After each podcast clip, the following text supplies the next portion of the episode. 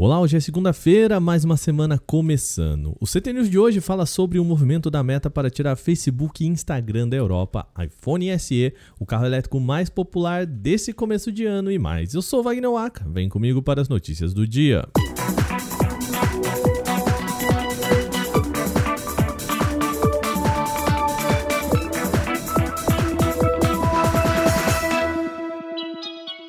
Meta está começando a fechar as portas do Facebook e do Instagram na União Europeia. Isso, ela prometeu se os reguladores não permitirem o uso de dados pessoais de usuários locais. A intenção foi citada em um documento enviado para a Comissão de Valores Mobiliários dos Estados Unidos. Embora pareça uma medida bastante drástica, a companhia afirma que o processamento de dados na União Europeia e nos Estados Unidos são fundamentais para a manutenção dos seus negócios hoje baseados na segmentação de anúncios. A gigante afirma que, se não puder transferir informações entre países e regiões nas quais operam, ou se forem impedidos de compartilhá-los entre produtos, será inviável manter o fornecimento do serviço. WhatsApp não foi citado na mensagem, por isso não está claro se o mensageiro também deve ser impactado. Embora não seja popular nos Estados Unidos, ele faz bastante sucesso em muitos países europeus, mas o modelo de negócio do mensageiro é diferente do das redes sociais. Para conseguir manter-se em solo europeu, a Meta espera firmar um novo acordo em 2022, mas se isso não ocorrer, o futuro pode ser ruim para a companhia de Mark Zuckerberg por lá. Apesar de tudo isso, é bem provável que a meta cumpra essa ameaça, afinal, o mercado europeu é uma imensa fonte de renda para a companhia. O mais provável é que a mensagem enviada aos reguladores europeus seja mais para pressioná-los a chegar a um acordo viável para os dois lados.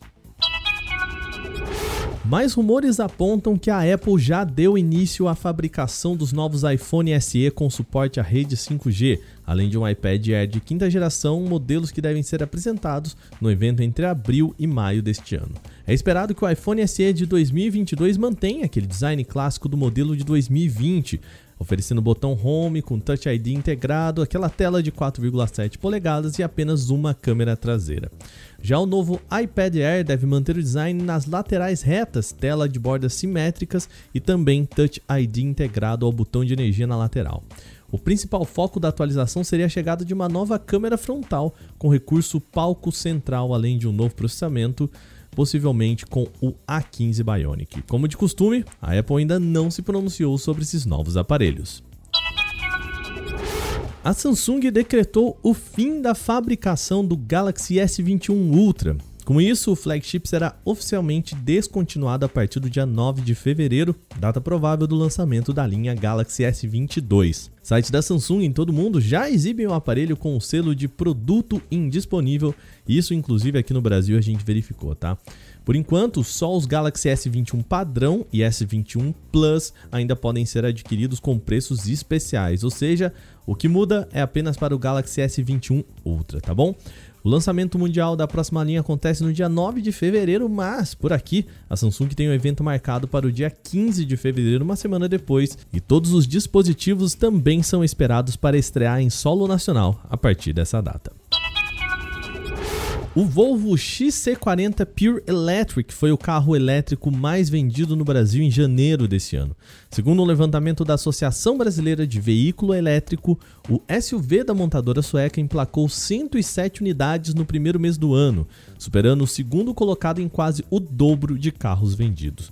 Segundo a entidade, o mês de janeiro registrou 367 emplacamentos de carros 100% elétricos no Brasil, sendo o modelo da Volvo responsável por quase um terço dessas vendas. Segundo colocado, o Nissan Leaf, líder de 2021, teve 41 unidades vendidas. Somando todos os eletrificados, ou seja, também os modelos híbridos, o Brasil teve 2.558 emplacamentos em janeiro, o melhor da história dentro dos registros da associação, com um crescimento de 93% em relação ao mesmo período de 2021. A Huawei acaba de anunciar a chegada dos novos Huawei Watch GT3 e Watch GT Runner aqui no Brasil. Os smartwatches são os mais avançados da marca e foram lançados recentemente no mercado global.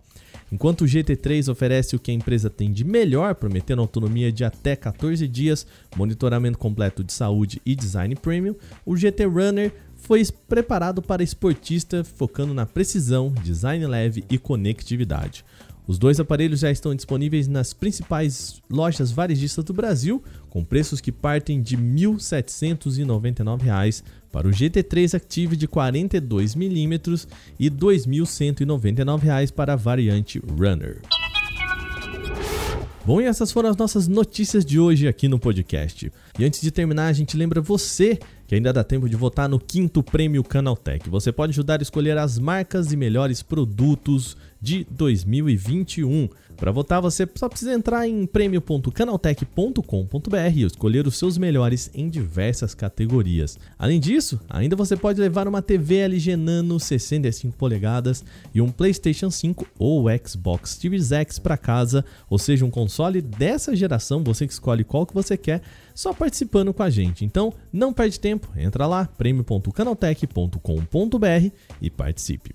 Esse episódio foi apresentado, roteirizado e editado por mim, Wagner Waka, com a coordenação de Patrícia Gnipper. O programa também contou com reportagens de Alveni Lisboa, Victor Carvalho, Felipe Ribeiro e Renan da Silva Dores. A revisão de áudio é da Mari Capetinga. Agora o nosso programa vai ficando por aqui. Amanhã tem mais no CT News. Até lá!